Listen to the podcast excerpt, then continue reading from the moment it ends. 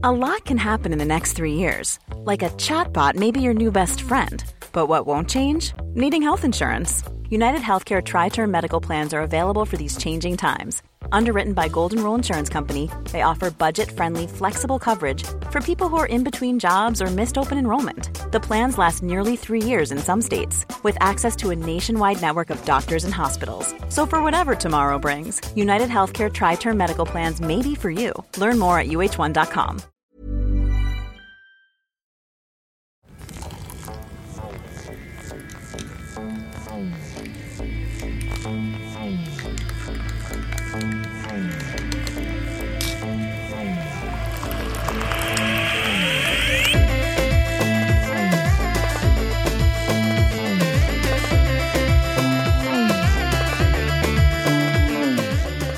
Bonjour chère auditorice. Aujourd'hui, je t'invite à écouter un épisode spécial enregistré en live et en public au Pavillon des Canaux à Paris pendant le festival Pop Meuf dédié aux luttes inclusives, féministes et intersectionnelles.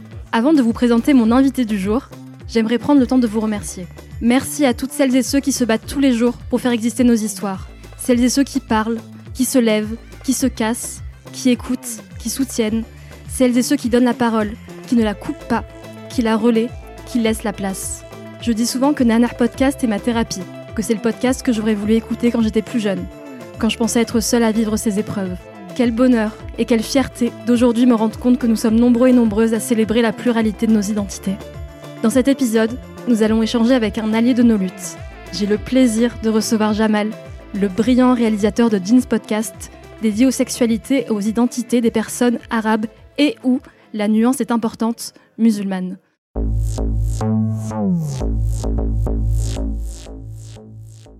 Bonjour Jamal. Bonjour, merci beaucoup de m'avoir invité. Je suis très très très heureuse d'enfin pouvoir te rencontrer en vrai et de t'accueillir dans Nana Podcast. Moi aussi, plaisir partagé. Alors Jamal, la première chose que je me suis demandé quand j'ai découvert ton travail, c'est que c'est comment tu fais, où tu trouves le courage d'aborder ces sujets si tabous? Car euh, comme tu le sais, je suis une personne française d'origine marocaine.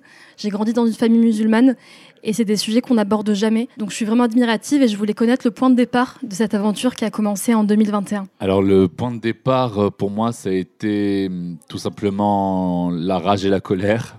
Ça a été le fait que hum, je me dise que c'était plus possible d'attendre avant de parler haut et fort moi, là-bas, je suis pas sexologue, je suis pas anthropologue, j'ai pas de PhD appliqué en études de genre, j'ai pas de, je suis pas coach love, euh, je suis pas imam, mais effectivement, moi aussi, j'ai grandi au Maroc dans une culture dite arabo-musulmane. J'ai été nourri de l'islam toute ma vie. Euh, je suis devenu français euh, en arrivant en France. Donc je suis 100% français, 100% marocain. 200% les deux. Ça fait 10 ans maintenant que j'ai commencé à... J'ai eu un début de colère et de rage qui s'apparentait à une colère féministe, antiraciste bien sûr aussi. Et puis ça a déferlé sur toutes les autres euh, luttes. C'était probablement à cause des... Les, les balbutiements de ma, ma lutte, en fait, ont commencé à partir du moment où j'ai remarqué la misogynie sous le ton de l'humour, Black Salas au boulot, les discours euh, un peu bizarres tenus par des amis euh, autour de moi, souvent des mecs cis hétéro blancs, des remises en question trop difficiles pour ces mêmes personnes-là, des discours un peu démagos, des discours un peu fachos. Et en fait, au fur et à mesure, je me suis dit que c'était plus possible de rester euh, silencieux, parce qu'il y avait un silence qui était quand même partagé par la majorité. Et au fur et à mesure, j'ai tout laissé tomber. En fait, j'habite à l'étranger. Je suis rentré entre la France et le Maroc pour lutter, pour des raisons très différentes, mais pour lutter euh, au Maroc et en France pour les droits humains, et en particulier pour les droits de la femme. Me documenter plus. Donc, j'ai lu beaucoup. Vraiment, j'ai lu et lu encore. J'ai relu le Coran pour la première fois par moi-même, les textes bibliques, et j'ai relu une bibliothèque de plus de 500 ouvrages sur les questions sexologiques, psychologiques, euh, anthropologiques, sociologiques du monde arabe et ou musulman. Et en fait, euh, j'ai découvert des vérités qu'on m'avait jamais vraiment exprimées ou dites. Et je me suis dit, en fait, on m'a menti. C'était pas juste des vérités autres, c'était qu'il y avait des mensonges. Il y avait des choses qui n'ont jamais été écrites dans les textes saints, il y a des choses qui n'ont jamais été écrites dans les statistiques, la, sociologie, euh, etc. Et en fait, euh, je me suis dit que c'était pas possible de garder ça pour moi. Donc, en plus de la colère, il y a eu la connaissance. Je me suis dit que je pouvais pas juste rester les bras croisés. Donc j'ai créé Jeans, qui est, comme tu l'as très bien dit, le premier podcast qui parle de sexualité, de genre, de corps, d'amour, de féminisme aussi pour les personnes arabes et ou musulmanes. C'est vite transformé en personnes racisées en général. Et puis c'est la force du et ou, comme tu disais tout à l'heure. Et voilà, le but, c'est vraiment de faire une révolution de l'amour. Et merci pour ce travail extrêmement courageux et qui me fait beaucoup de bien et qui fait beaucoup de bien à beaucoup de monde. Comme tu disais, tu t'es cultivé, tu as lu beaucoup de choses et tu as décidé de donner la parole à d'autres personnes, d'être un vrai relais pour donner la parole aux personnes qui ne sont pas avec nous aujourd'hui. On va écouter quelques extraits de ton podcast et on va commencer par euh, Fatima Das, autrice de La Petite Dernière que tu invites dans l'épisode 8, appelé Lesbianisme dans la littérature franco-arabe.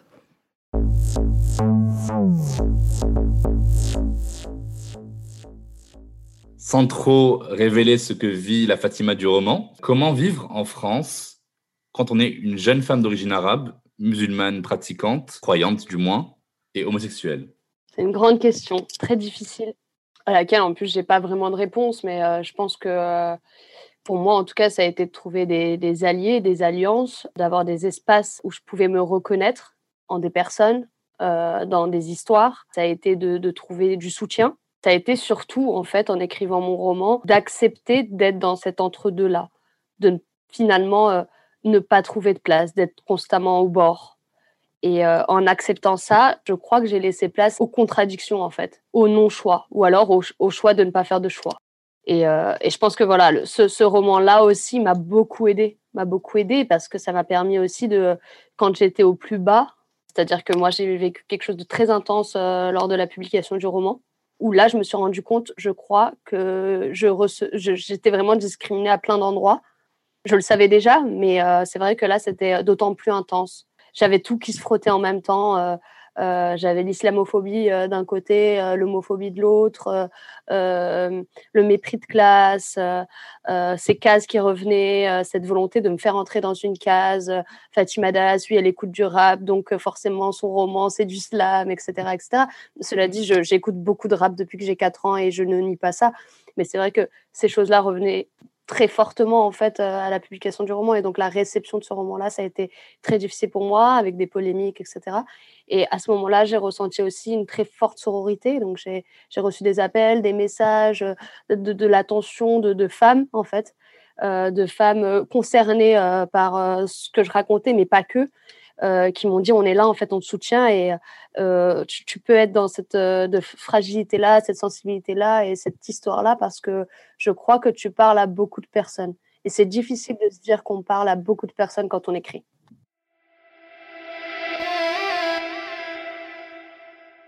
Je l'adore. Ouais, j'ai interviewé aussi Fatima Das et euh, je ne sais pas si vous connaissez Fatima Das, mais c'est une artiste, une, une, autrice incroyable qui, euh, je trouve, euh, représente très bien le fait qu'on est au croisement de plein d'identités et comme elle dit, il nous faut la liberté de ne pas faire de choix. J'ai pas à choisir si je suis homosexuelle, musulmane, si je viens d'un quartier populaire. Je, n'ai pas à faire le choix et, et, je suis légitime telle que je suis.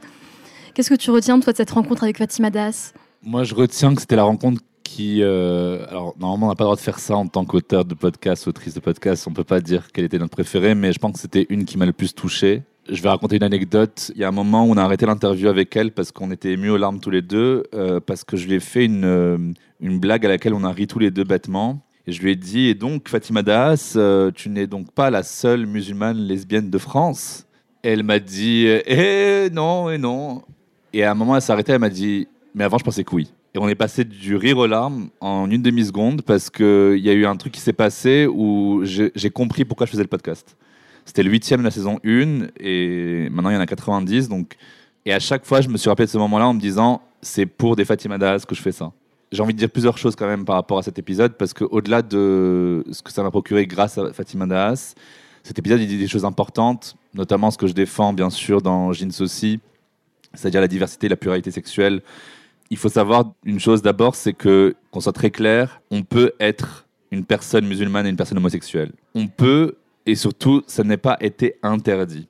Le passage du Coran qui est établi comme étant celui qui interdit une pseudo-homosexualité, qui s'appelle le peuple de Lot, il parle d'un affront avec un prophète qui était Lot, qui était, je crois, le neveu d'Abraham, et qui confronte des guerriers soldats sanguinaires, violeurs, violents, voleurs, pilleurs, qui blasphémaient, qui entrent dans la demeure de Lot et qui veulent violer toutes les personnes qui y sont, y compris les personnes qui s'y sont réfugiées, et aussi des anges. En l'occurrence, ça parle de violence sexuelle, ça parle pas d'homosexualité. Dans le Coran, il est dit Vous n'êtes qu'un peuple d'ignorants, vous commettez ce qu'aucun peuple avant vous n'avait commis. Mais on sait depuis avant l'épisode du peuple de Lot que l'homosexualité existait. Dans les condamnés de Sodome et Gomorre, donc l'épisode biblique qui devient peuple de Lot dans le Coran, il y a une femme qui est condamnée foudroyée par Dieu. Si c'était l'homosexualité masculine qui était le grand péché, pourquoi une femme est morte sous les coups du foudroiement de Dieu? Donc il n'y a pas de preuves consensuelles qui disent homosexualité égale interdit en islam. De plus, il n'y a aucune mention d'une condamnation quelconque en islam qui dise OK, on est des fondamentalismes religieux littéralistes, on veut que l'homosexualité soit un interdit, donc on doit le condamner. Mais alors comment? On ne sait pas. Il n'y a même pas ça. Et encore moins que tout, l'identité lesbienne. Ça n'existe pas. L'homosexualité féminine n'existe pas, n'est pas mentionnée, c'est pas un sujet. Et en général, ce qui est dit dans le Coran qui n'est pas interdit explicitement, bah, il n'est pas interdit explicitement. Donc il peut être permis. Ça, c'est une chose qui est pour moi extrêmement importante à rappeler, si bien que des pays, dans leur législation, n'ont pas édicté les mêmes lois, que de pays en pays musulmans, dits musulmans, on n'a pas exactement les mêmes lois de condamnation pour chaque acte dit contre nature ou impudique ou avec personne de même sexe. Par exemple, je crois qu'au Koweït, il y a une condamnation pour les personnes homosexuelles hommes et pas les femmes. Donc ça dit un peu l'aberration aussi. La deuxième chose que je voulais dire, c'était le fait qu'il existe des traces, même s'il y a eu un effacement, des traces assez claires d'une euh, présence de femmes lesbiennes dans la culture arabo-islamique. Il y a, de ce que je sais, il y a une femme qui s'appelait Hind Benson Noman, qui est une héroïne fabuleuse de la mythologie et de la littérature arabe médiévale. On ne sait pas vraiment si elle a existé ou pas, mais c'était une femme qui aimait aller dans les harems avec les femmes. On a les histoires des mille et une nuits, euh, avec l'histoire de Kamar, qui est en fait euh, une femme qui se travestissait en homme pour rejoindre les couches d'une princesse, une princesse Boudour, je crois. Et puis, il y a toutes les, tous les traités d'érotologie que vous pouvez trouver, euh, Cheikh Nevzaoui ou je vais pas tous les citer, mais il y a par exemple El Tifashi, un islamologue du XIIIe siècle, je crois, qui parle d'une sous-culture lesbienne avec les femmes qui, dans les hammams, euh, se frottaient autrement. Parce qu'on appelait ça les frotteuses. On appelait ça les hkakat, c'est-à-dire que c'était une lesbianité qui était de l'ordre de la pratique sexuelle plus que de l'orientation. Et pour revenir à une époque plus moderne, et pour finir sur ce point-là, et pour répondre aussi par rapport à ce que Fatima disait, je pense qu'il faut rappeler, c'est que l'injonction au coming out, c'est très occidental.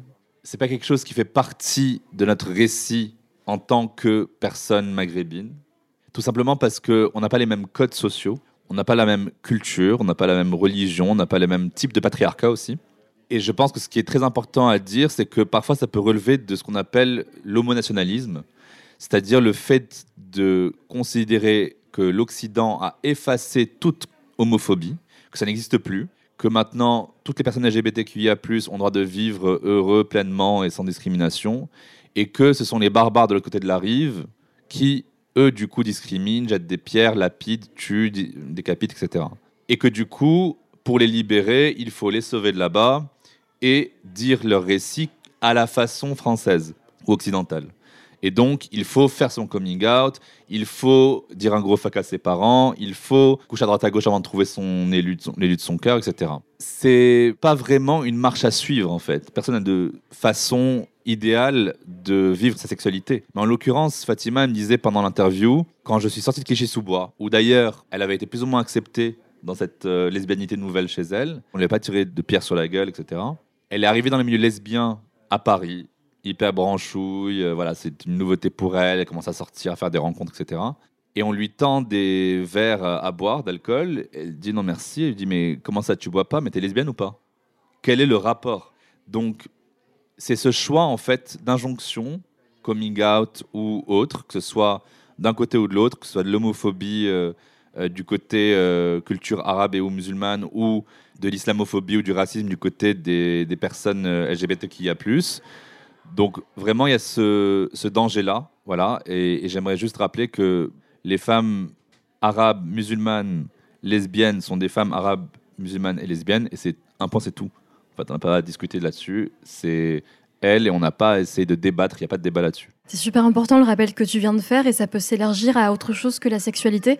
C'est que par exemple, moi j'ai eu beaucoup de conflits euh, culturels avec mes parents parce que j'étais la première de ma famille à être née en France et quand j'allais voir des psychologues ou que je demandais à mes amis, c'était non mais t'as 18 ans, euh, fuck les parents, euh, t'es adulte, tu te casses. Et je mais non, mais dans ma famille, on fait, ça se fait pas. Et donc, il y avait cette dualité comme ça de je suis marocaine, comme tu dis, 100% marocaine et 100% française. Et certes, je ne suis pas d'accord avec tous leurs dictates, mais je vais pas non plus leur dire fuck, j'ai 18 ans, je me casse. Et cette complexité, elle est très difficile à trouver et c'est avec des projets comme le tien et d'autres euh, artistes euh, et auteurs et autoristes qui, qui, font des choses qui permettent de montrer cette diversité qu'on avance. Mais, mais c'est super compliqué quand tu es jeune de comprendre que tu peux être effectivement homosexuelle, musulmane, femme, venant d'un quartier populaire et plein de choses et que ça, ça s'ajoute en fait les uns aux autres et que un ne supprime pas, pas l'autre et dire euh, ce que tu disais, tu bois pas d'alcool et t'es lesbienne, mais encore une fois, quel est le rapport? Donc merci, merci pour ce point qui est super important. Et les sujets que tu abordes d'ailleurs avec tes invités sont souvent confrontés à ce que tu appelles les trois H, qui sont euh, la shuma, le haram et la hogra. Est-ce que tu peux expliciter ces trois notions à celles et ceux pour qui ce ne serait pas familier? Déjà, avant de donner des définitions, moi je voudrais aussi dire pourquoi j'ai appelé mon podcast Jeans. Jeans, ça veut dire euh, sexualité en arabe, ça veut dire sexe. Je voulais mettre le sexe dans toutes les oreilles même pour celles et ceux qui comprenaient l'arabe, et y compris en fait pour ces personnes-là, surtout pour ces personnes-là. Je sais que moi je savais pas comment on disait sexe en arabe, on me l'a jamais appris, donc je l'ai découvert avec ton podcast. Bah voilà, c'est extrêmement important parce qu'en fait on ne sait pas le dire. On le dit en fait de manière vulgaire. On va dire euh, en arabe dialectal marocain, on va dire le hwa, c'est-à-dire euh, le cul. Et donc jin, c'était important parce que jin, ça veut dire aussi à la base euh, sexualité, c'est-à-dire faire le sexe. Ça voulait dire aussi à l'époque, avant de retraduire différemment dans les milieux académiques, ça voulait dire le genre. Et c'est la même racine étymologique que le mot jinsia, qui veut dire identité nationale, nationalité. Donc ça prenait en compte toutes les identités. Et pour moi, c'était extrêmement important en fait de rappeler ça parce que je voulais revenir au cœur de l'identité, aux choses qui ne pouvaient pas s'expliquer, et tenter de, non pas les expliquer, mais de les recouvrir de savoir avec les différentes expertes et experts que j'ai invités. Et tout ça pour me battre contre les fameux 3 H. Donc les 3 H, le premier c'est donc la chouma. La chouma c'est la honte, c'est la honte sociale, c'est l'humiliation même euh, publique. C'est un espèce de leg dégueulasse qu'on nous laisse de génération en génération dans les populations maghrébines. Il faut tout sauf ça, parce qu'après du coup on est pointé du doigt, après on meurt socialement. Après il y a le haram, haram, peut-être que vous avez déjà entendu, euh, même pour les non-arabisants et arabophones. Le mot haram, il s'oppose au mot halal, que vous connaissez probablement plus dans une vision euh, bon et mauvais. Et le haram, c'est ce qui est religieusement illicite. Le problème, c'est qu'il y a beaucoup de choses, surtout en France, aujourd'hui, la manière avec laquelle l'islam de France est construit, qui se met dans un manichéisme comme ça entre le, le bon et le mauvais, euh, qui est très en fait judéo-chrétien comme vision des choses, le péché, le pas péché, ça c'est péché, ça c'est la manière du prophète, ça c'est l'est pas, etc. Il n'y a pas vraiment ça en fait en islam, mais on l'a compris comme étant plus et moins. Soleil, lune, mauvais, bon, etc. En fait, il y a beaucoup plus d'acceptions différentes de la jurisprudence islamique pour dire ce qui est haram et ce qui ne l'est pas vraiment, et ce qui est recommandable, et ce qui est pas recommandable, et ce qui est interdit, et ce qui est un peu moins interdit, il faut éviter. Vous allez le faire, mais on va éviter. Bah, par exemple, l'ivresse, c'est un sujet qui revient toujours en islam. C'est l'ivresse qui est incriminée, non pas l'alcool c'est le vin dont on parle et non pas euh, Smirnoff Ice. Donc il y a vraiment des acceptions différentes. Et ce qui est dit, c'est essayer de ne pas prier pendant que vous êtes ivre. Ça qui est vraiment dit dans le Coran. Ce qui n'est pas dit, c'est l'alcool vous tuera, etc. Donc il y a vraiment quelque chose comme ça de l'ordre de la nuance que j'essaie de mettre euh, vraiment de plus en plus, d'en faire l'éloge justement dans Jeans euh, tout le long. Et la troisième H, c'est hum, la qui est beaucoup plus difficile à définir comme beaucoup de mots très intelligents en arabe. La hugra, ça veut dire la discrimination, l'oppression. Ça veut aussi dire une sorte de condescendance euh, classiste. Je sais pas, quand vous allez en manif, par exemple, et que vous avez un policier qui vous crache dessus, euh, parce qu'il sait que vous êtes à terre, c'est de la hugra. Quand il y a un, mec dans une Range Rover qui fait une tête de dégoût devant un mendiant, ça, c'est de la hugra. Donc il y a vraiment un truc de l'oppression classiste, raciste, sexiste, mais d'ordre étatique, institutionnel qui se place. Et moi, donc, je voulais vraiment me battre contre ces trois niveaux, en tout cas pour les redéfinir. Et je pense que, à bien y réfléchir, la meilleure manière de me battre contre ces trois H, c'est de faire se rejoindre un quatrième H qui serait celui de l'amour, le. Je pense que c'est la meilleure réponse qu'on peut donner aux trois H. C'est un quatrième qui s'appellerait hub. L'artiste marocaine Zeynep Fasiki a dédié un de ses livres à la Hchouma. Tu l'as invité euh, à en parler dans l'épisode 32 qui s'appelle Le sexe et la Hchouma. On va l'écouter.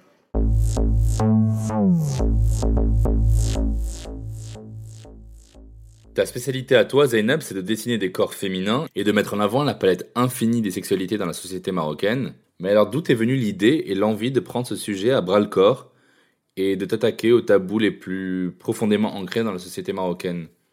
Alors, euh, premièrement, j'aimerais bien souligner sur le fait que je viens pas d'un environnement ou d'une famille euh, avec plein de privilèges où je suis en sécurité, protégée ou dans un milieu où il y avait des intellectuels qui m'ont transformée en, une féministe ou quoi que ce soit. Euh, même le quartier populaire où j'ai grandi, il y avait aucun coin d'inspiration et du coup, euh, je pense que, que, la lecture, et la littérature, l'art que j'ai commencé à, consommer dès le collège, ça m'a radicalement changé. Et euh, surtout quand j'étais dans cette transition d'un enfant à une adolescente, j'ai vu les différences. J'ai vu euh, l'inégalité entre mes frères et, et moi, les, la femme et l'homme en général que ce soit au niveau de, d'espace de, public, loi, comment on traite les, les, adolescentes par rapport aux adolescents. Et donc, moi, j'ai, cette personnalité qui, qui n'accepte pas ces, ces, choses. Et ça, vraiment, ça, ça s'est développé jusqu'à l'âge de 20 ans avec les réseaux sociaux. Et, euh, oui, je suis attaquée euh, quotidiennement, tout le temps, que ça soit sur Twitter, Facebook, Instagram, je suis la salope marocaine qui, qui défend que les péchés, qui euh, qui va rien changer, qui veut juste détruire les mœurs de, de, de, de femmes.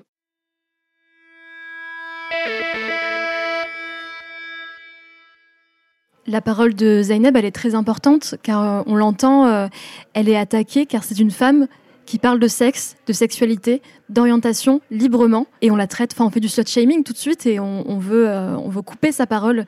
Pourquoi c'est important pour toi d'échanger avec elle? C'est très important d'échanger avec elle. J'ai beaucoup insisté pour qu'on puisse euh, se parler parce que je sais qu'elle elle aime beaucoup le travail de Jeans aussi. je suis un fan de son travail en tant que bédéiste. Euh, c'est une personne assez incroyable et militante qui ne se lasse pas de parler haut et fort de la sexualité, du corps. Son livre s'appelle Hchouma, donc pour revenir au, au premier H de tout à l'heure. Et parce que c'était important aussi de, de vider ce que le tabou a de fort. Pour moi, en fait, euh, Zainab, elle vient toucher à. Elle, elle, elle dessine des femmes nues. Elle se dessine nues. Ça, c'est un acte militant, déjà, très très puissant. C'est un acte artistique et militant très puissant. Et pour moi, le tabou, il doit être vidé de son sens parce que moi, je déteste ce, mot, je déteste tout ce qu'il représente, je déteste tout ce qu'il peut cacher, parce que pour moi, en fait, il y a vraiment une question de libération corporelle qui, peut libérer, émanciper plus fortement. Je pense que le tabou, c'est un des grands obstacles qui s'érigent contre euh, les luttes aujourd'hui, et en particulier dans les luttes intersectionnelles. Dans nos cultures arabes ou musulmanes, moi je dis toujours, on tergiverse entre le non-dit et le on-dit le tabou qui peut pas être dit, ce qui est silencié, et de l'autre côté, ce qu'on dit de nous, ce que, qu'on, pourquoi on nous pointe du doigt, etc. Et en fait, c'est horrible parce que il y a des gens qui subissent des horreurs dans l'enfance qui peuvent rien dire. Je pense à toutes les personnes incestées, toutes les personnes violées, toutes les personnes à toucher, toutes les personnes violentées psychologiquement, toutes les personnes maltraitées, etc. Qui se la bouclent donc je déteste le tabou. Et d'ailleurs, le tabou, tabou, je crois que ça vient étymologiquement d'une langue polynésienne. Et ça veut dire, euh, en gros, euh, menstruation est interdit. Ça veut dire ce qui est impur. Donc le tabou lui-même est déjà tabou. Le mot lui-même, il est déjà tabou. En fait, ce qui, ce qui est vraiment important de faire, je pense, c'est que c'est l'insulte qui doit devenir tabou. En fait, on doit décharger ce qu'on met derrière le tabou, c'est-à-dire par exemple l'homosexualité, le corps nu féminin, etc ça, il doit être visibilisé. Moi, je pense que Jean, c'était aussi une bataille de la représentation. Faire quelque chose pour les gens qui ne sont jamais vus, qui ne sont jamais entendus, qui ne se voient jamais à l'écran, qui ne sont jamais écoutés, qui se disent Bah non, bah oui, je sais, au, mieux, j'écouterai un truc pour les femmes blanches en tant que femme maghrébine. au mieux, j'écouterai un truc queer en cachette parce que je suis un Algérien euh, à Alger qui cloîtré dans son truc. J'ai accès à Internet, mais au mieux, j'écouterai, euh, je sais pas, des épisodes euh, d'un podcast euh, queer en cachette. Mais en quoi je me reconnaître, moi, Algérien et homosexuel? Donc je pense que il y a une question de la représentation qui est très forte, qui peut permettre de désinguer le tabou, désinguer l'interdit. D'ailleurs, c'est marrant parce que l'interdit aussi, étymologiquement, c'est contradictoire parce que ça veut dire ce qui est dit entre nous. Donc en fait, c'est pas interdit. Ça, porte en lui-même son propre échec. Mais en fait, pour moi, il faut vraiment la, question du tabou et de la hchouma avec Zainab Fassiki. C'était trop important de venir dire on doit mettre en avant les choses qui ont souvent, trop souvent été cachées pour enfin dire qu'elles existent. Voilà, il faut les montrer, il faut les dessiner, il faut les dire, il faut les écouter, et il faut leur dire aussi comme ça, comme on les montre, comme on les clame haut et fort, alors elles existent, alors elles se sentent légitimes. Dans ce que tu dis, euh, j'ai l'impression que tu parles aussi de la réputation, la réputation qui crée des, silences, des non-dits et des on-dits, justement. J'aimerais rappeler aussi que la chouma, justement, il faut qu'elle retourne du côté des agresseurs et non pas des victimes, car comme tu dis, on silencie l'inceste, on silencie les agressions, et les personnes victimes doivent se taire, car on va dire qu'elles sont, ce que disait Zainab, des mauvaises filles, elles vont salir l'honneur de leur famille. Donc c'est important de, de mettre fin à cette histoire de réputation et cette pression sociale qu'on a. Et pourquoi, à ton avis, les sexualités, aussi bien chez les personnes arabes, musulmanes et même chez les occidentaux, euh, est un sujet aussi important? Qu'est-ce que ça dit de nos sociétés? Qu'est-ce que ça dit de nous et de notre rapport à nous-mêmes et aux autres? Non, c'est un très vaste sujet. C'est pour ça que j'ai pris 90 épisodes pour le faire. Mais pour moi, les sexualités, c'est éminemment important parce que l'intime est politique. Ça, c'est un sujet féministe par excellence. Euh, et j'ai envie de dire, j'espère un jour qu'il ne sera plus. J'espère que l'intime ne sera plus politique un jour, parce qu'en fait, la politique n'a rien à foutre dans nos pieux, dans nos identités de genre, dans nos sexualités, dans notre foi. C'est ce qui ne s'explique pas, en fait, tout ça. C'est des choses, j'arrête pas de le répéter, c'est la foi et la sexualité, ça ne s'explique pas, ça se vit. Un point, c'est tout. Et c'est ça, il y a quelque chose qui- qu'il faut dépasser. Il faut arrêter de vouloir tout raisonner. Voilà. Et donc, je pense que la sexualité, c'est important de le dire parce que c'est important de parler de nos sexualités racisées et ou musulmanes, parce qu'on n'en parle pas, parce que sexualité islam, c'est oxymorique, parce que sexualité et arabe, surtout quand on est une femme, c'est impossible d'en parler plus, etc. Donc, il faut en parler pour les mêmes raisons que j'ai évoquées tout à l'heure. En fait, les sexualités, c'est important de les visibiliser parce que, tout simplement, chez nous, elles ont toujours existé de manière florissante. C'est choquant. D'ailleurs, c'est choquant, c'est une phrase qu'aurait pu dire toute personne occidentale à l'époque précoloniale. En fait, les personnes arabes dans le monde dit arabo-musulman, elles bénéficiaient d'une sexualité qui était énorme et encouragée. C'est le seul des trois monothéismes qui encourage activement la sexualité hors procréation. Il y a des traités d'érotologie, c'est des messieurs qui ont été islamologues et érotologues, mystiques parfois, qui ont fait de la poésie et des kamasutras entiers de sexualité en évoquant les sexes des amants et amantes et en évoquant des sexes entre amants hommes, entre amantes femmes. Il y a toute une pharmacopée. Vous allez dans les souks de Marrakech jusqu'à Place Taksim à Istanbul. Vous allez dans les malls de Dubaï. Vous allez trouver de la lingerie coquine. Vous allez trouver euh, que Victoria's Secret, ça fait une razzia. Vous allez trouver des strings bonbons en étalage.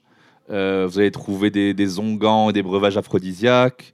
Et en même temps, j'apprends il y a quelques jours que ça fait une vingtaine d'années qu'on a remarqué aux États-Unis qu'il y a 300 000 jeunes filles, souvent mineures, qui ont été mariées de force aux États-Unis. Il n'y a pas que ça chez nous. On n'est pas à pointer du doigt. Et puis, avant la colonisation, il y avait une sexualité qui était plutôt libre. Je voudrais juste rappeler aussi, euh, très rapidement, que les lois contre la sexualité hors mariage et contre l'homosexualité au Maroc, en Tunisie, au Liban, en Algérie évidemment aussi, ont été instituées par les colons. Et ce même après les indépendances, qui montre à quel point c'était encore lié. C'est que après 62, ils ont mis ça dans le code pénal des différents pays. Donc la sexualité des personnes arabes et ou musulmanes, elle est importante à décrire, à dire, sans pour autant essentialiser. Ça veut dire sans pour autant dire qu'il y a une seule sorte de sexualité arabo-musulmane qui serait voilà décrite comme ça, comme ci, comme ça. Au contraire, ça c'est un gros danger. Mais de dire il y a autant de sexualité que de personnes euh, musulmanes, bien sûr, et que du Maghreb au Mashrek, parce que Maghreb ça veut dire Occident et Mashrek ça veut dire Orient, Donc, Dieu Maghreb au Mashrek, pour prendre des mots euh, géopolitiques, on fait l'amour et on baise aussi. J'aimerais bien qu'on insiste un peu sur cette vision ethnocentrée dont tu parles de nos luttes. On va écouter un extrait de l'épisode 49 qui s'appelle Corps noir, afroféminisme et islam, où tu donnes la parole à Maboula Soumaoro qui parle de son rapport au féminisme en tant que femme noire.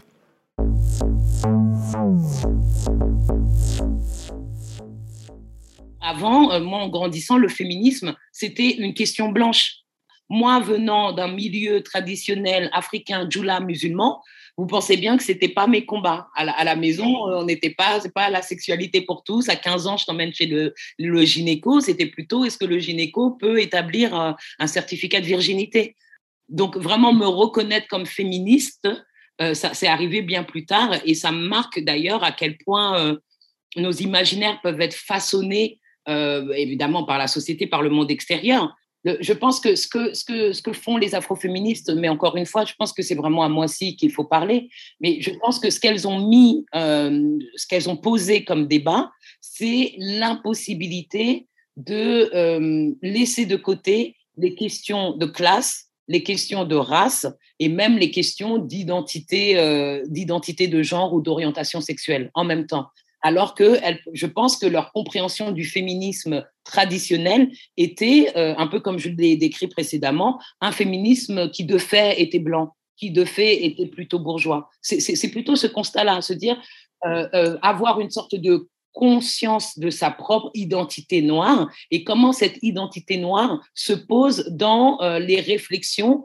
et le militantisme féministe, euh, féministe traditionnel. Donc je pense que la nouveauté de l'afroféminisme, c'est vraiment euh, la... Oui, voilà, l'intersectionnalité, se dire, bien sûr que je suis une femme, mais je ne suis pas qu'une femme.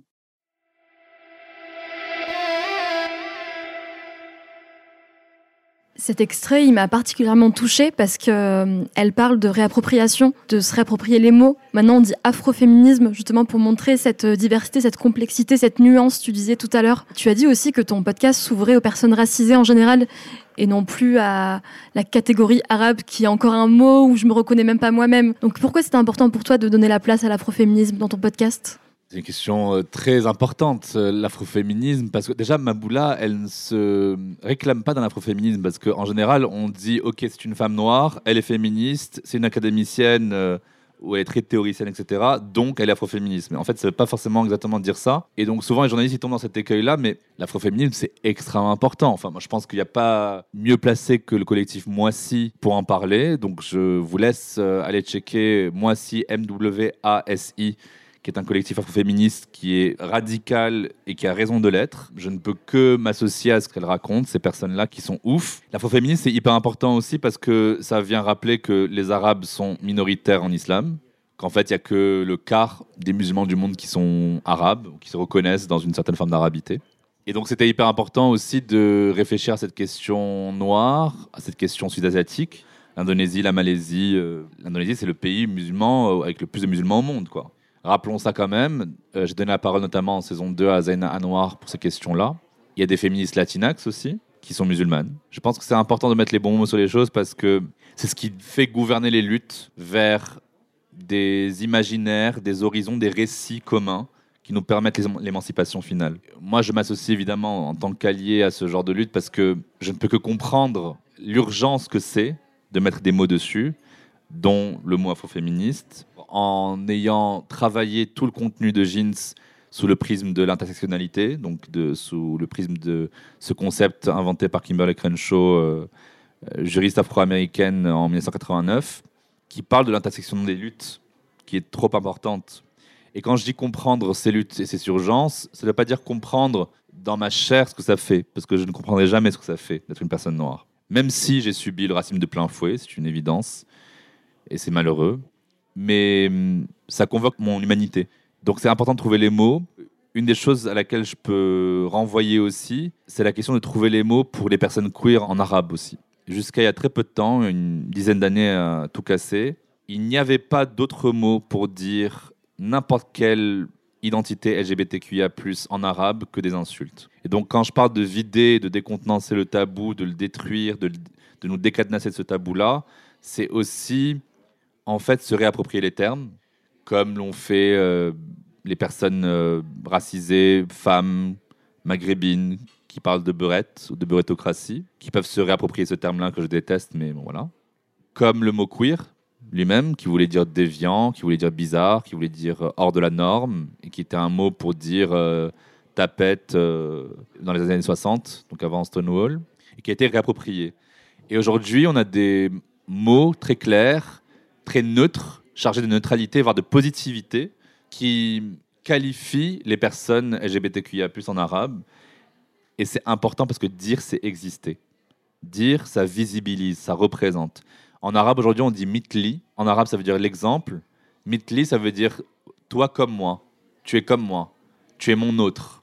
Je suis comme toi. Je trouve ça romantique, limite. Il y a vraiment un miroir qui s'établit à dire on a une humanité partagée tous les deux. Et je trouve aussi une dernière chose par rapport à la question des mots qui est importante, c'est qu'en fait, c'est pas seulement une question de lutte, c'est pas qu'une question de dénomination par rapport à qui on est, à nos identités, c'est aussi une question urgente et cruciale et fondamentale parce qu'elle peut sauver des vies, cette question du mot, et de dire les choses concrètement. C'est pour ça que j'en parlais avec euh, Maboula Soumaoro, qui, avec qui on parlait notamment de la question esclavagiste, etc., de dire l'histoire, de raconter nos histoires qui font l'histoire avec un grand H. Ça me fait penser à des, des tabous, encore une fois, qui donc euh, viennent poser une ombre sur les mots qui existent déjà, mais qui ne sont pas connus, qui ne sont pas partagés, qui ne sont pas transmis. Notamment, je pense à une anecdote qui est celle de, des femmes du Moyen Atlas, des femmes de Oaxaca au Mexique, qui, dans leurs dialectes locaux, n'ont pas de mots pour dire pourquoi elles ont mal en bas. Qu'elles ont entre les jambes, c'est un mystère. Et donc, elles ont mal au ventre, et au pire, elles disent, ben voilà, en bas, il y a un truc qui coule. C'est des populations qui connaissent les plus forts taux de cancer de col de l'utérus au monde parce qu'il n'y a pas de mots pour dire aux médecins. Donc, littéralement, les mots inexistants, ils tuent. Et je pense que à mon échelle, à ton échelle aussi, je pense que nos récits, ils sont là pour construire, brique par brique, si les briques sont des mots, eh ben, un monde où on peut dire les choses, on peut dire qu'elles existent. Cette question de la langue, elle est fondamentale et elle va avec euh, la question de l'écriture inclusive, je trouve. Comme tu disais, si les choses n'ont pas de, mots, de noms, elles n'existent pas. Et les, faire exister, c'est sauver des vies. Et moi, on m'a souvent reproché, par exemple, pour mon podcast, de n'interviewer que des personnes qui sont d'origine nord-africaine. Et on m'a dit pourquoi, pourquoi? Et c'était pour, euh, avant tout, avoir des représentations. Car tout à l'heure, on parlait de la solitude, le fait de se sentir seul, de, se dire qu'on est la seule euh, lesbienne en France et musulmane qui est entre deux cultures. Question de représentation, de mots, de langue est vraiment fondamentale dans nos, nos luttes. Et c'est pour ça que c'est très important que, que tous ces projets existent dans leur diversité. Euh, Parfois, on m'épingle en me disant Ah, Mais t'étais pas là quand il y avait, euh, je sais pas quoi. Qu'est-ce que tu dis, toi, de ça? Tu t'es pas exprimé sur le sujet. Mais en fait, fais-le. You're welcome to do it, tu vois. Moi, je suis pas là pour être un, juste un porte-voix. Moi, ce qui m'intéresse, c'est de représenter des gens qu'on n'a jamais représentés. C'est Ah, t'es une personne non binaire, t'es moitié algérienne, moitié française, selon tes mots. Je veux te représenter parce qu'en en fait, il y a des gens comme toi, ils existent, et elles existent et, elles ne sont pas racontées. Donc, comment on fait? Et je pense que la question de la langue, c'est très important ce que tu as dit sur la langue euh, et la question de l'inclusivité, de l'écriture inclusive, etc. C'est des débats sempiternels avec euh, des personnes que du gouvernement je ne veux pas citer, mais qui me sont insupportables à l'écoute maintenant aujourd'hui et qui sont complètement anti-système wokiste de l'écri- l'écriture inclusive et les islamo-gauchias, etc. Ces personnes-là oublient que le français est une langue vivante. Si elle est vivante, c'est qu'elle vit et qu'elle n'est pas morte et qu'on peut continuer à l'inventer, à la réinventer, qu'elle doit s'adapter à nos vies, à nos réalités, et que si nos réalités, c'est d'exister en tant que personne non binaire, si nos réalités, c'est d'exister en tant que personne où on a mille femmes et un homme ne font pas un pluriel conjugué au masculin, eh bien, c'est une réalité qui doit l'emporter. Pour la suite de cet épisode, j'ai envie de parler des hommes et de leur place dans la lutte féministe. Car je vous l'ai dit, l'épisode est dédié aux hommes comme alliés des luttes euh, féministes. Et dans l'épisode Quand l'amour fera loi, l'autrice Leila Slimani nous parle de la place des hommes dans le féminisme. Et elle dit même qu'elle est féministe par amour des hommes. On l'écoute.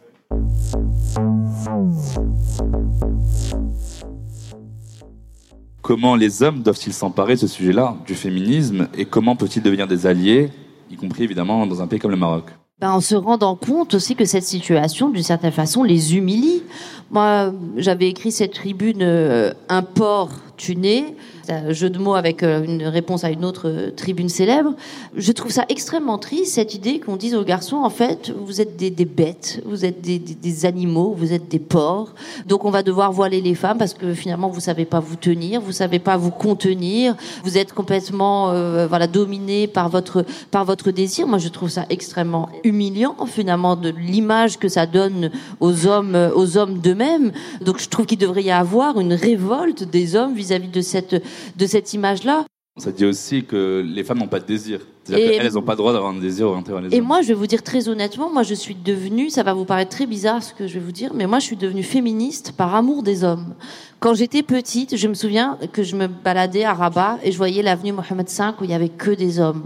Je me rappelle des mariages où les hommes et les femmes étaient séparés. Je me rappelle de la mort de mon père où j'ai pas pu aller sur la tombe de mon père parce qu'il y avait que les hommes.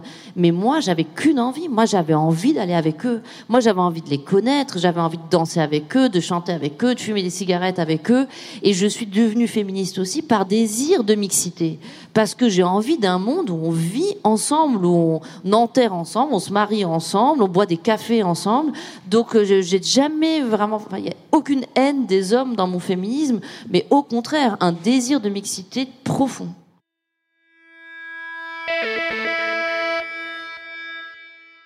Jamal, je sais qu'il est très important pour toi en tant qu'homme de ne pas prendre la place des personnes concernées à qui tu tends le micro. Tu te situes dans un féminisme intersectionnel et tu te revendiques comme allié de ces luttes. Est-ce que tu peux euh, nous expliquer à nouveau ce positionnement? Moi, je suis devenu féministe par amour des humains. Je trouve ça quand même difficile de dire qu'on devient féministe par amour des hommes, mais chacun son avis. Mais moi, en tout cas, je veux dire que être un homme féministe, c'est possible. Quand ça dérange des personnes, je dis que je suis pro-féministe. Je m'en cache pas. Je, suis un homme féministe et je m'en cache pas du tout.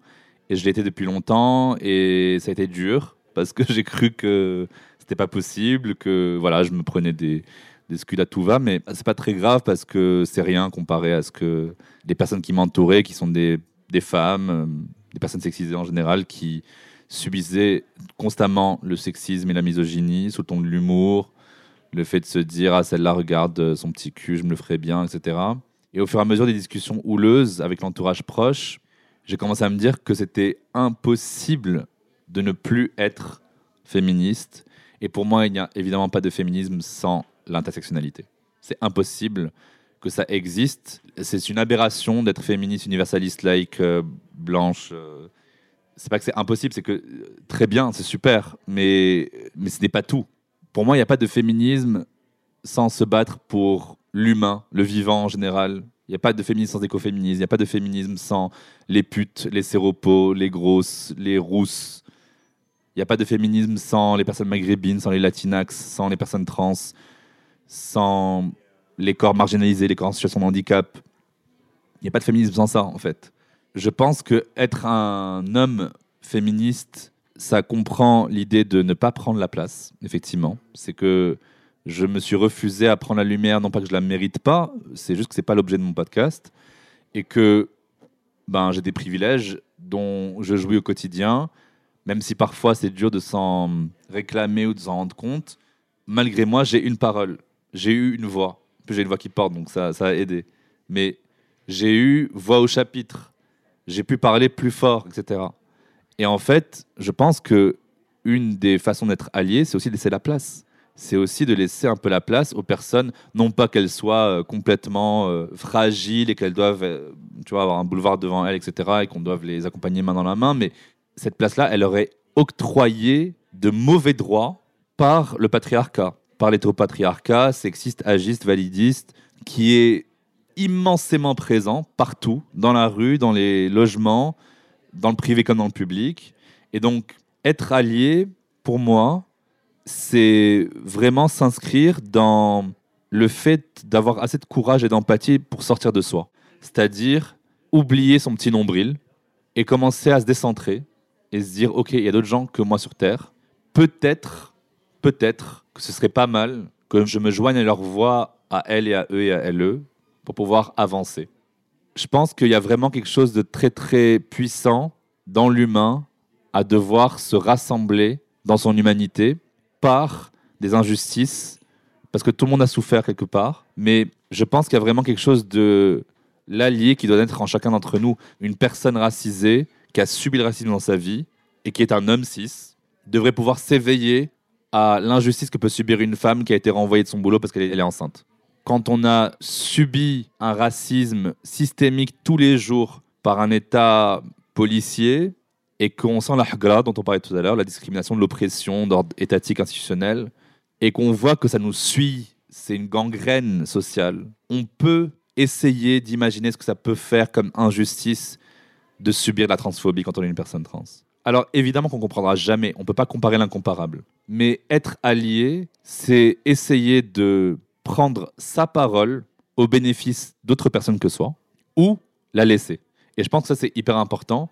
Et pour finir, effectivement, je m'inscris dans, un féminisme intersectionnel parce que c'est il y a que ça pour moi qui fonctionne en tant que projet social. Parce que moi je suis apolitique, je ne veux pas parler de ça, ça me, dégoûte.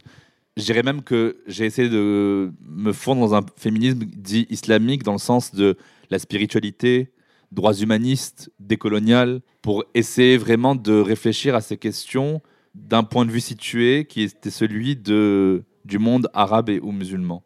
Moi, je pense que c'est important qu'il y ait des récits par nous et pour nous aussi. Parce que si on laisse les autres dire pour nous ce qui est bon, alors qu'on ne connaît pas nos contextes, ce qui arrive dans une démarche décoloniale, etc., c'est, on risque la fémocratie ou le fémonationalisme ou l'homonationalisme, ce que je disais tout à l'heure, c'est-à-dire cette récupération politique par la droite ou l'extrême droite des idées féministes pour dire voilà euh, les sauvages de l'autre côté de la rive ben ils voilent leurs femmes elles ont aucun droit ils les battent la nuit ils les violent tous les matins donc il faut les sauver on a un projet politique de les sauver toutes ces femmes euh, opprimées eux c'est tous des violeurs violents euh, voleurs les 3 V. Moi, je pense qu'il faut vraiment, vraiment commencer à réfléchir à autre chose que soi, que être allié, c'est fondamental pour évoluer dans la société. On ne peut pas continuer à juste penser à soi. Pour finir notre discussion, j'aimerais bien donner la parole à Nadia El Bouga, qui est une femme qui n'a pas besoin d'être sauvée, qui est indépendante et que tu as rencontrée dans l'épisode 16 appelé Sexologie et pratiques sexuelles en islam. Elle représente vraiment tout ce qu'on dit depuis tout à l'heure, la complexité, la nuance, l'intersection de plusieurs euh, identités et vous allez l'entendre tout de suite.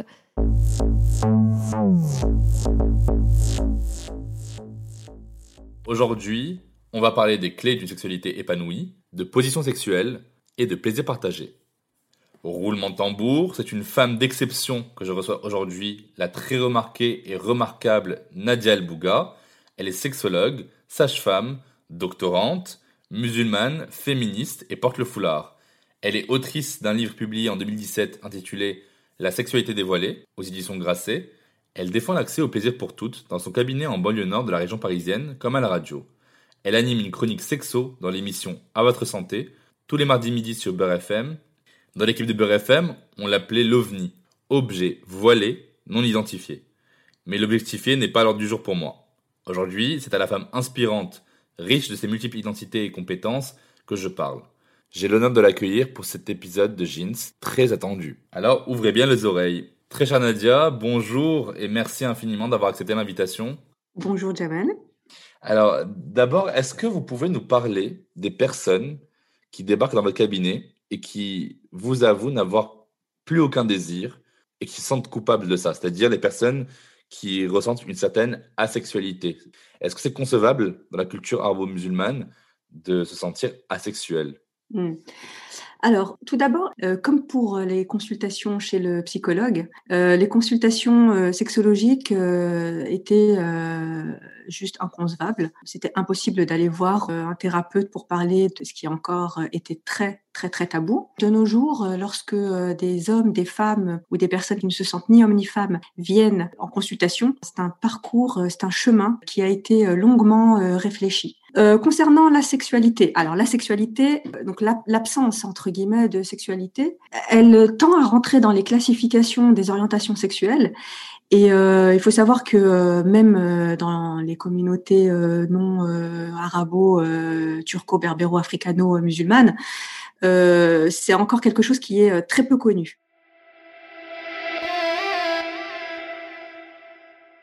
Un ovni, un objet voilé non identifié. Est-ce que c'est vraiment un ovni, Nadia El Bouga? Est-ce qu'elle est seule à, être comme ça? C'est une excellente question. Alors déjà, non, moi je déteste euh, l'appeler comme ça parce que ça m'a justement interpellé, c'est pour ça que j'en ai parlé. Déjà, c'est pas un objet.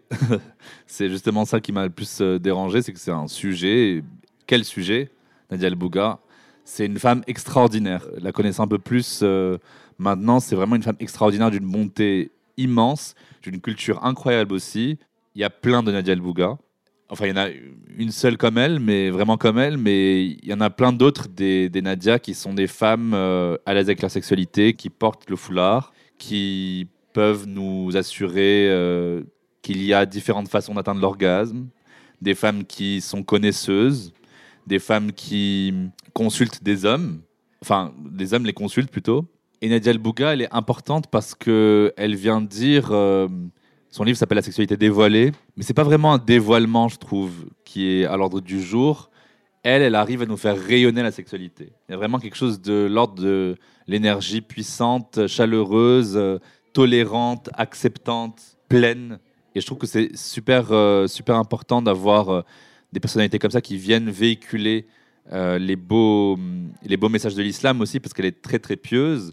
On sait pourquoi elle l'est. En fait, on comprend avec elle, on n'arrête pas de dire aussi que le Coran est un ouvrage féministe.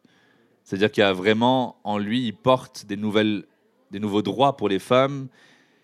Il porte la notion aussi avec euh, toute la, la tradition prophétique de, du devoir de faire orgasmer une femme. Elle peut d'ailleurs euh, divorcer au bout de 4 mois et 10 jours si euh, le mec n'y arrive pas. Attention les mecs. Voilà, vous serez prévenus. Elle peut divorcer en un claquement de doigts si elle veut à cause de ça. Il y a vraiment un truc de la tradition prophétique qui est le prophète Mohammed, il disait ne tombez pas sur vos femmes comme des animaux, qu'il y ait entre vous un messager, le baiser. Et lui, c'est un hadith qui est très connu, qui parle de comment il doit y avoir cette. euh, alors, je déteste ce mot, le, les préliminaires, mais il doit y avoir en tout cas cette euh, première fonction pré-sexuelle de préparation à ce que les, les médecins biologistes appellent le coït, une préparation à un acte quelconque de sexualité avec le parfum, avec euh, bien s'habiller, se mettre bien, l'hygiène intime. Il y, a- toute une sexologie en islam qui est préconisée. On est très très très loin de cette extra-pudeur. En fait, il faudra appeler ça la pudibonderie plutôt. La pudibonderie, donc on se cache derrière des, des tissus, on se cache derrière une pseudo-chasteté alors qu'on on n'en pense pas moins, etc. En fait, la pudeur, c'est très très beau. La pudibonderie, c'est frustré. Nadia, elle a brillamment réussi à trouver la façon de nous le dire dans un bouquin, dans ses chroniques sur Beurre FM. Et c'était évidemment hyper important pour moi de, de l'avoir euh, sur Jeans. Impossible de ne pas l'avoir sur Jeans. On arrive à la fin de notre échange et, euh, et j'aimerais vraiment te dire que cette discussion me fait du bien. Euh, Et je pense que cette notion de soin, elle est importante. Je pense que nos projets, ils sont là pour qu'on se fasse du bien, qu'on se soigne, qu'on répare des plaies qu'on a pu accumuler en pensant qu'on était seul. Et pour ça, merci. Et tout à l'heure, tu parlais du quatrième H, le hub, l'amour. Je pense que c'est ce qui est au cœur de nos projets. Si on fait ça, c'est qu'on on aime ces identités diverses, qu'on veut donner la parole, qu'on veut montrer nos visages, qu'on veut raconter nos histoires. Et, et vraiment, à part merci. Et Merci à toi, merci. je- Merci suis très, je suis très émue pour de, de t'entendre et de savoir qu'on est de plus en plus nombreux et nombreuses à prendre la parole et que des lieux comme le Pavillon des Canaux et le Festival Pop Meuf nous, nous autorisent, nous, nous donnent la place et nous tendent le micro. Je suis, euh, je suis vraiment euh, très, très, très, très touchée. Et encore Mais une fois, merci ensemble. Jamal. On est Merci, ensemble. Merci beaucoup. Merci à vous.